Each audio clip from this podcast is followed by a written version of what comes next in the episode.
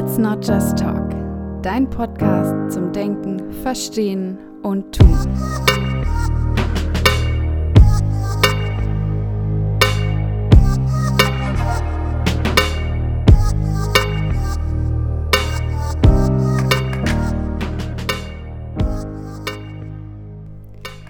Hallo und herzlich willkommen zu einer neuen Folge von Let's Not Just Talk. Heute soll es um das Durchhaltevermögen gehen und um die Frage, kann Durchhaltevermögen die Grundlage von Heilung und Besserung sein? Vor allem im Bereich der sozialen Arbeit, aber teilweise auch im Alltag äh, hört man oft so Sätze wie, naja, der Mensch, der keine Arbeit hat, dem fehlt das nötige Durchhaltevermögen, der hat halt keine Disziplin oder auch im Bereich von Suchtberatung äh, sind so alltägliche Thesen und Hypothesen, naja, wenn der mal eben richtigen Willen hätte und richtiges Durchhaltevermögen, dann würde er das ja auch schon schaffen. In dem Moment wird also den Menschen in ihrer Situation jeweils die Schuld dafür zugeschrieben, dass sie eben nicht die nötigen Disziplinen, nicht das nötige Durchhaltevermögen aufbringen können, um beispielsweise aus einer Sucht zu kommen oder neue Arbeit zu finden.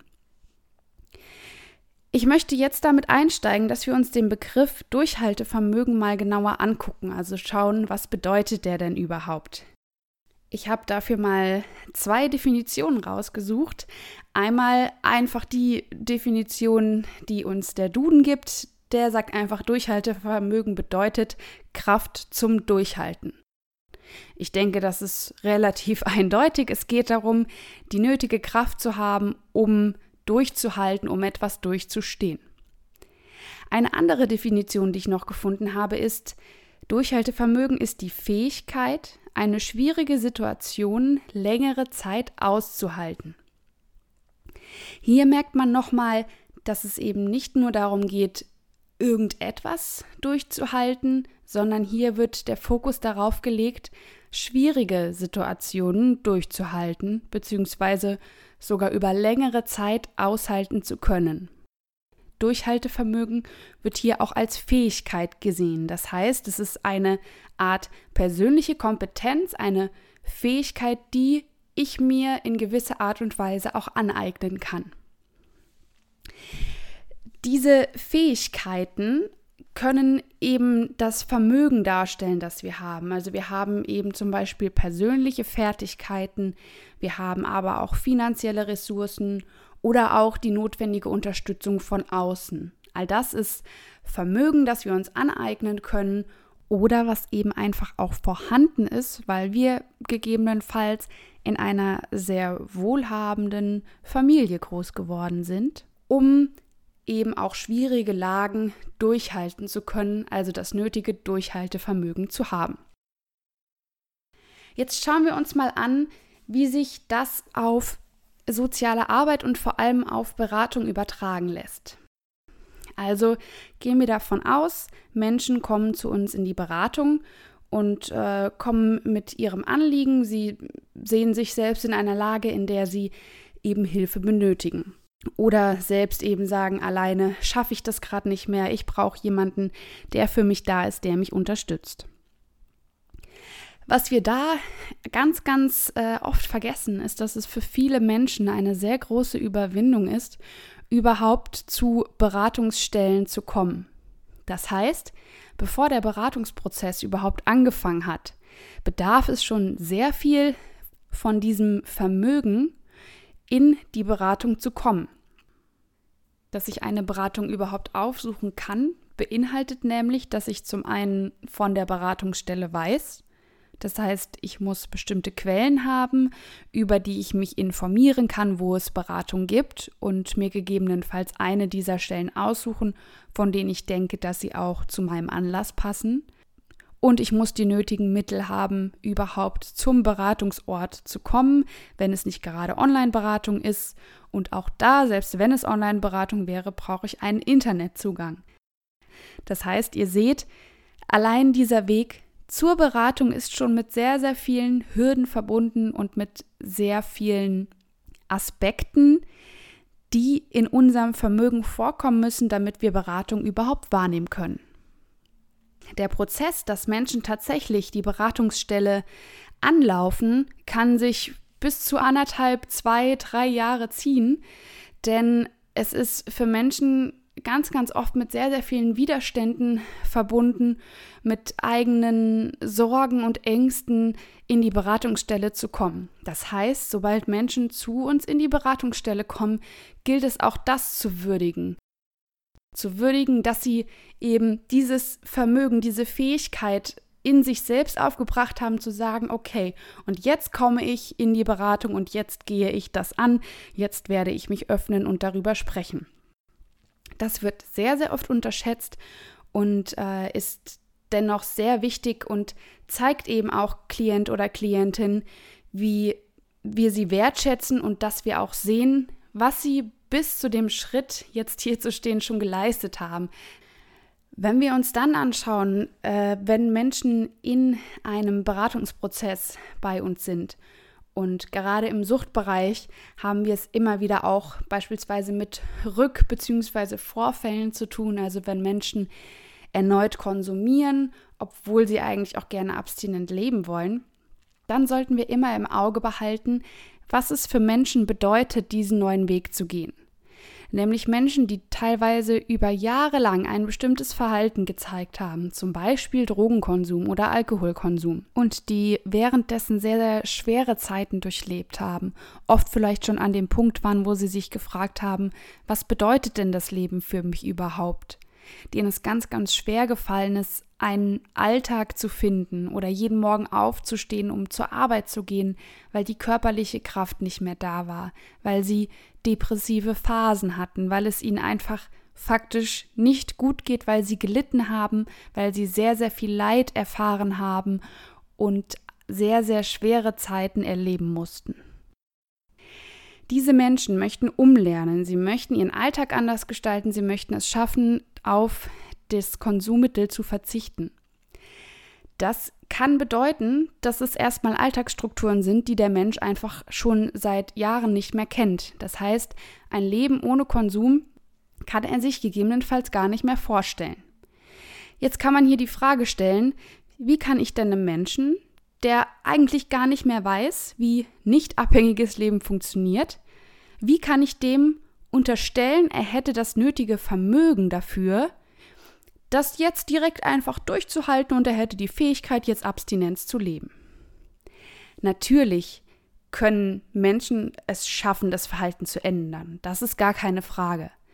Trotzdem, in dem Moment, in dem es darum geht, zu gucken, okay, wie können wir es irgendwie gemeinsam schaffen, einen Alltag hinzukriegen, der eben nichts mit Konsum zu tun hat, in dem Moment sich klar zu machen, dass es für diesen Menschen eben ganz, ganz lange nur das Leben mit Konsum gab und er nichts anderes mehr kennt. Das ist unfassbar wichtig, um auch die Lebenswelt des Menschen sehr, sehr viel besser zu verstehen und auch nachvollziehen zu können, weswegen Menschen sich beispielsweise ein Leben ohne Konsum überhaupt nicht vorstellen können.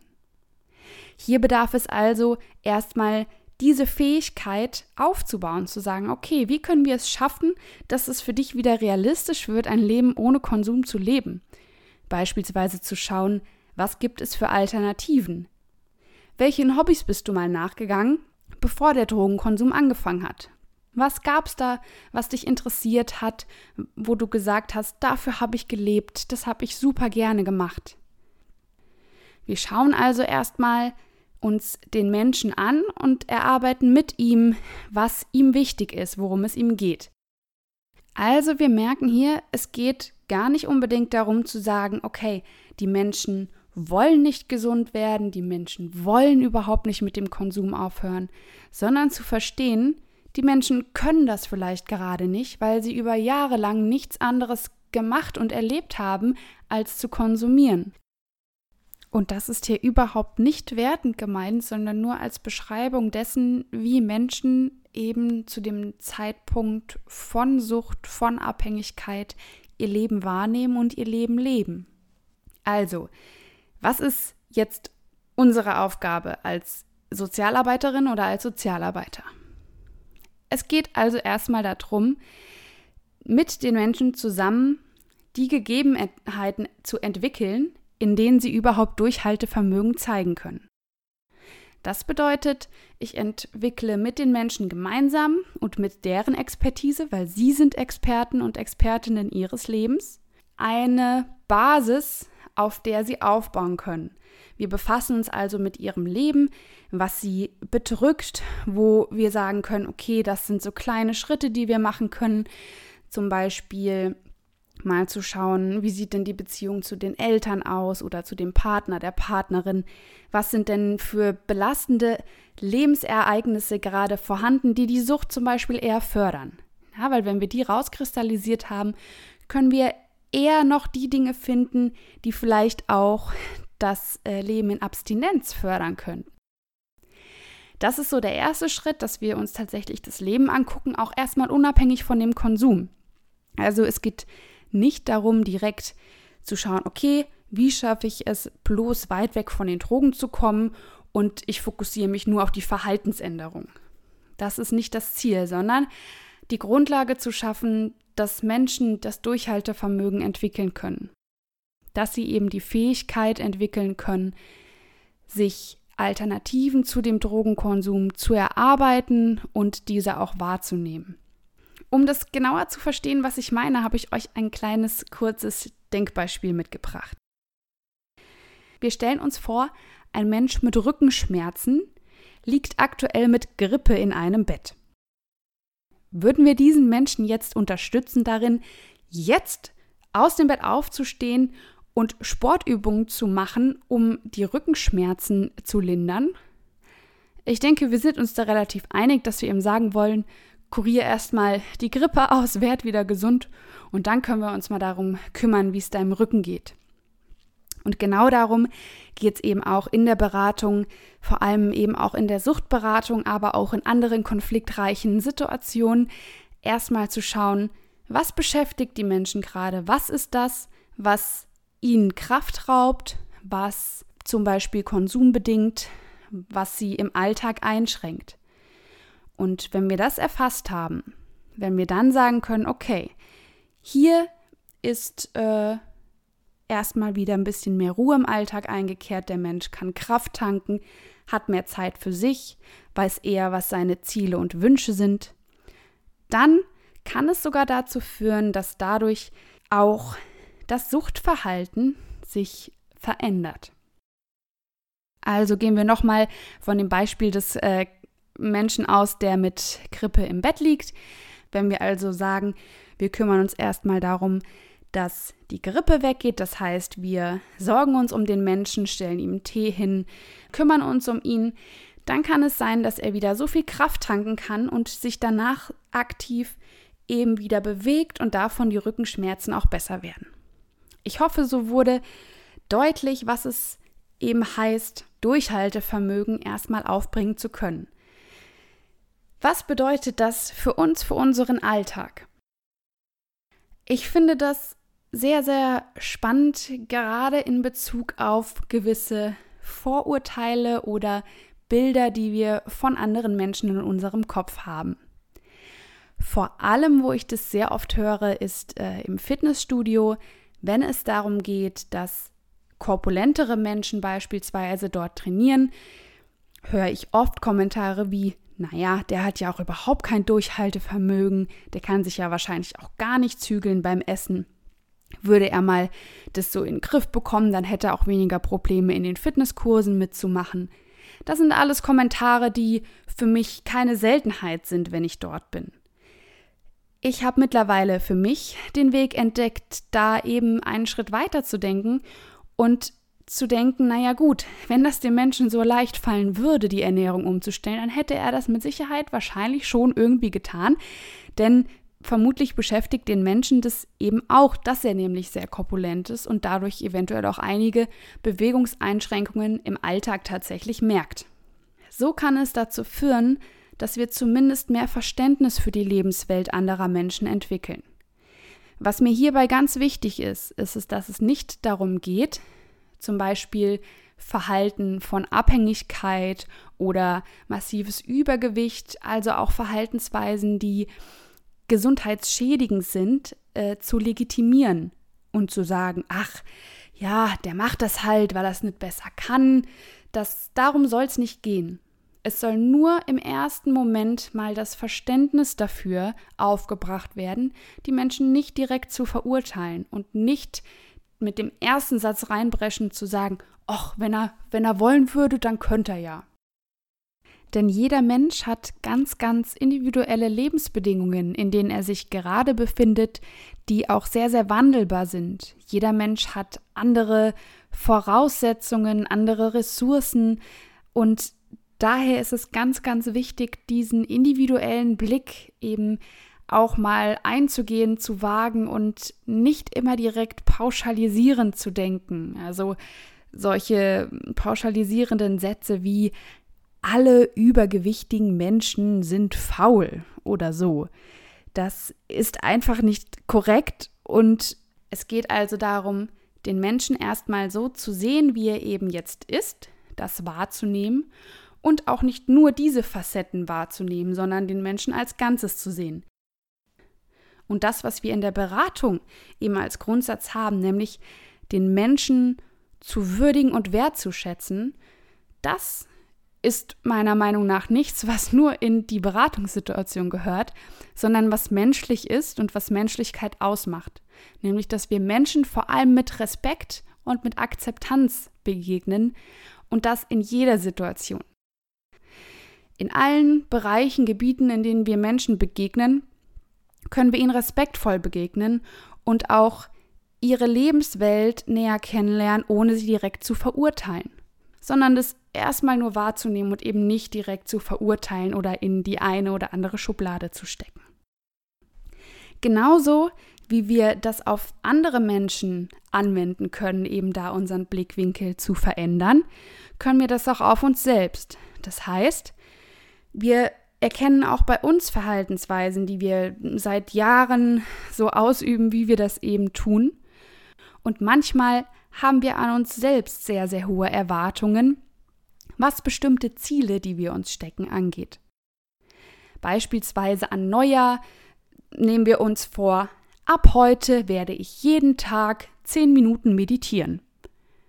Nach dem dritten Tag haben wir einen Tag mal verschlafen, haben uns vielleicht auch einfach den Wecker zur Meditation nicht gestellt, haben es vergessen, sind total enttäuscht von uns, sagen, naja, ich kann ja eh nie irgendwas durchhalten, ich habe dafür ja gar kein Durchhaltevermögen, warum habe ich denn überhaupt gedacht, dass ich das kann? Auch da können wir für uns schauen, okay, ich habe bisher in meinem Leben noch nie wirklich meditiert. Ich mache das jetzt vielleicht zum ersten Mal, hatte damit vorher gar nicht viel zu tun. Warum soll ich es jetzt genau schaffen, mich jeden Morgen hinzusetzen? Wenn ich sonst eine ganz andere Routine hatte, die ich morgens abgearbeitet habe, sag ich mal, wie soll das plötzlich in meinen Kopf gehen, dass ich sage, okay, jetzt weiß ich, jeden Morgen zehn Minuten meditieren, gar kein Problem. Das heißt, wir können so lernen, etwas gnädiger mit uns selbst zu sein, wenn uns auch nicht alles immer auf Anhieb gelingt und auch jede Änderung, die wir uns bei uns wünschen, eben auch Zeit bedarf. Auch hier wieder der für mich sehr wichtige Hinweis, es geht jetzt wieder nicht darum, alles schön zu reden und zu legitimieren, dass man eigentlich nichts wirklich mal durchzieht, sondern es geht darum, gnädiger mit sich selbst umzugehen, sich selbst die Möglichkeit zu geben, auch mal Dinge zu vergessen, sich selbst erklären zu können, okay, Dinge, die ich jetzt seit 50 Jahren anders mache, von einem auf dem anderen Tag soll ich daran was ändern und das zwar jetzt immer schaffen, das ist ziemlich unrealistisch und auch nicht notwendig, dass man sich da so viel Druck macht. Also auch hier das Durchhaltevermögen als Fähigkeit sehen, die ich mir durch bestimmte persönliche Ressourcen oder Ressourcen aus dem Umfeld, gegebenenfalls auch finanzielle Ressourcen, erst ermöglichen kann. Mit diesem Blickwinkel auf den Begriff Durchhaltevermögen, mit meiner Interpretation des Begriffs und auch mit meinen Beispielen, wie man Durchhaltevermögen deuten kann und was es eigentlich beinhaltet, möchte ich euch jetzt eine gute Zeit wünschen. Vielleicht habt ihr Lust, das ein oder andere Mal an den Begriff zurückzudenken, wenn ihr euch selbst dabei erwischt, wie ihr euch verurteilt, weil ihr bestimmte Dinge nicht durchhaltet oder nicht schafft. Und vielleicht denkt ihr auch daran, wenn ihr das nächste Mal dabei seid, schon die Schublade aufzumachen und eine Person in eurem Umfeld fast schon reingesteckt hättet und dann dran denkt, Moment, vielleicht kann ich das Ganze doch nochmal aus einem anderen Blickwinkel betrachten. Dann war es das für heute erstmal. Ihr könnt wie immer auch den Artikel zu dieser Folge auf letsnotjusttalk.wordpress.com nochmal nachlesen, wenn ihr möchtet. Ihr findet diese Folge auch auf YouTube, dem Kanal Let's Not Just Talk und könnt mich sehr, sehr gerne auch per Mail erreichen unter let's not just talk at yahoo.com. Ich freue mich sehr über eure Erfahrungen, euer Feedback, wünsche euch eine gute Zeit und bis zum nächsten Mal.